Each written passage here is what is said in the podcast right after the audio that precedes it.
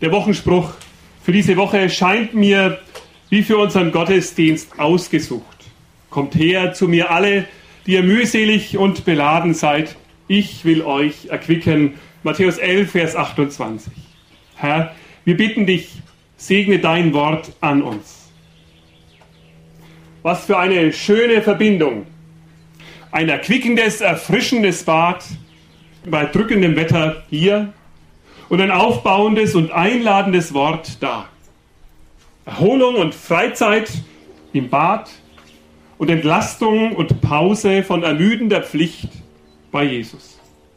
Fast könnte man meinen, der Termin wäre extra für diesen Wochenspruch ausgesucht worden. Jedenfalls könnte der Satz, kommt her zu mir alle, die ihr mühselig und beladen seid, ich will euch erquicken, ja schon fast ein Slogan, ein Motto der Badfreunde sein, oder? Das wäre, fränkisch ausgedrückt, sicher nicht das Schlechteste, wenn die Menschen der Einladung folgen würden. Kommt her zu mir alle, die ihr mühselig und beladen seid, ich will euch erquicken. Natürlich wissen wir alle, dass dieser Satz nicht für das Altmühlbad hier in Leutershausen wirkt, sondern dass Jesus mit diesem Satz die Menschen zu sich einlädt und ruft. Den Heilandsruf nennt man diese Worte. Und sie sind wirklich etwas Außergewöhnliches. So eine besondere Einladung findet man nicht gleich wieder. Jesus lädt ein, dass wir zu ihm kommen.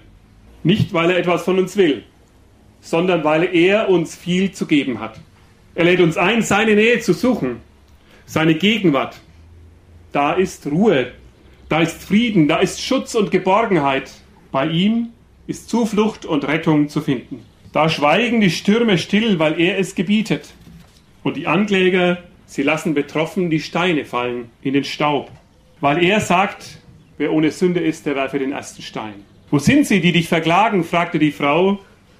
Und dann, ich verklage dich auch nicht. Sündige hinfort nicht mehr. Wer würde so eine heilsame Gemeinschaft, so eine wohltuende Einladung ausschlagen und übergehen wollen? Wenn Jesus einlädt und sagt, kommt her zu mir alle.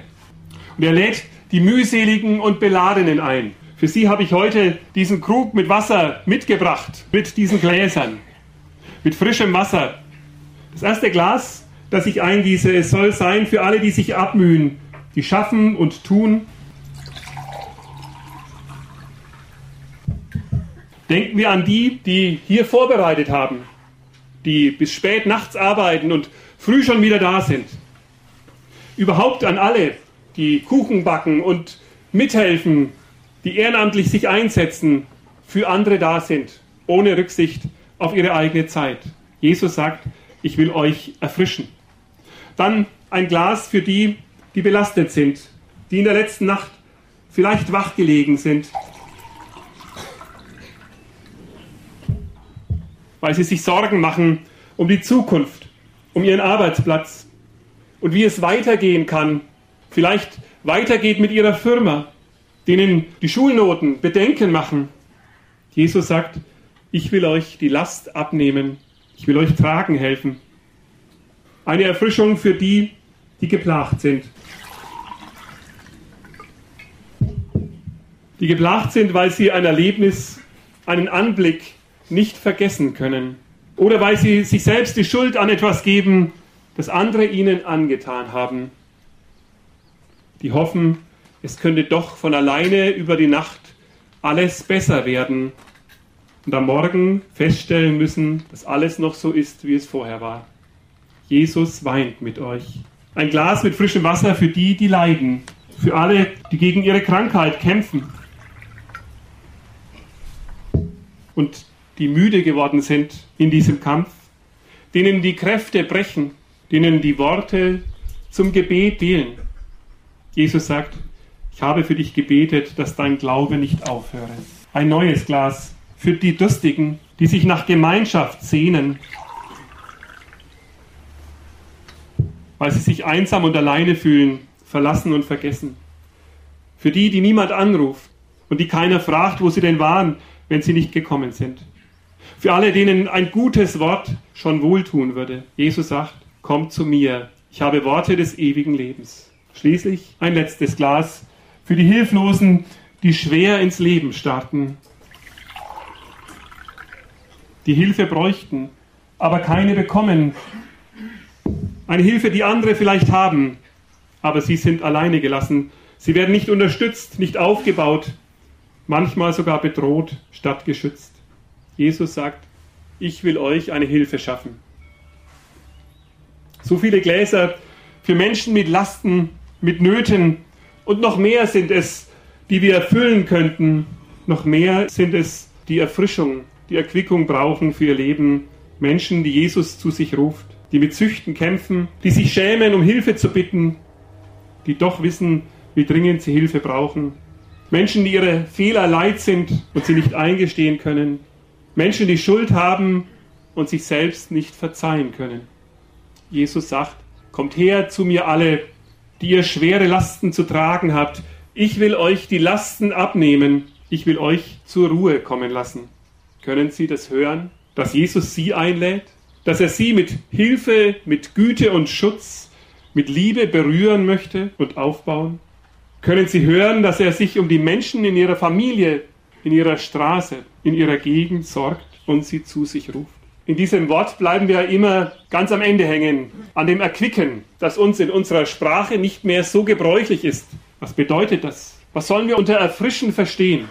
In neueren Übersetzungen steht etwas korrekter, etwas genauer übersetzt. Nicht ich will euch erquicken, sondern ich will euch Ruhe verschaffen. Jesus drückt sozusagen die Pause-Taste, die Stopp-Taste. Vielleicht fragt ihr euch, und wie will Jesus das tun? Wie kann Jesus die Stopp-Taste drücken, damit die Lasten meines Lebens damit die Lasten, unter denen Menschen leiden, ein Ende haben, damit wir zur Ruhe kommen? Das kann ganz unterschiedlich aussehen. Vielleicht so, Psalm 84, Vers 12. Da wird uns etwas zugesagt wie ein Segen. Gott der Herr ist Sonne und Schild. Der Herr gibt Gnade und Ehre. Gestern habe ich das ganz neu gehört. Mir war mit einem Mal klar, was das bedeuten kann. Dass ich das für mich erbitten möchte, was mir da zugesagt wird, dass er mir Sonne und Schild wird. Er verspricht es, dass er es für mich, dass er es für uns alle sein möchte. Also soll er sein. Er soll mich beschirmen.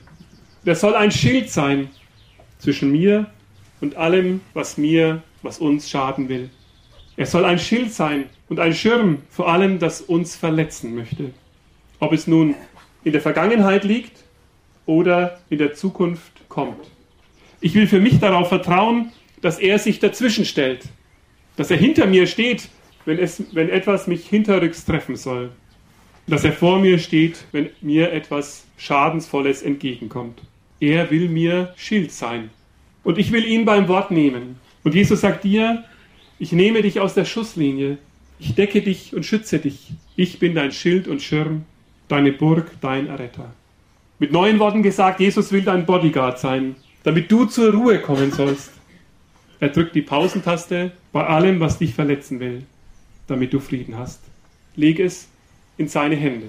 Das Schöne an diesem doppelten Bild vom Schild und von der Sonne ist, dass es weitergeht. Dass dieser Schutz nicht heißt, wir müssen uns einigeln und zurückziehen. Ich finde das schlichtweg genial. Ich muss mich nicht verkriechen und verstecken. Ich kann raustreten in sein Licht und in seine Sonne. Ich kann mich aufwärmen und ausstrecken und ausruhen ich strecke mich nach dir. So haben wir gesungen. Mich aufwärmen, mich ausruhen. In seinem Licht bekommt meine Seele eine ganz gesunde Hautfarbe. Meine Haut produziert Stoffe, die meiner Seele gut tun. Ja, das Licht Gottes ist wohltuend. Es setzt alles auf Pause, was unserem Leben schaden will. In seinem Licht verschwindet das Dunkel aus deinen Augen und aus deinen Gedanken. Dein Blick hält sich wieder auf.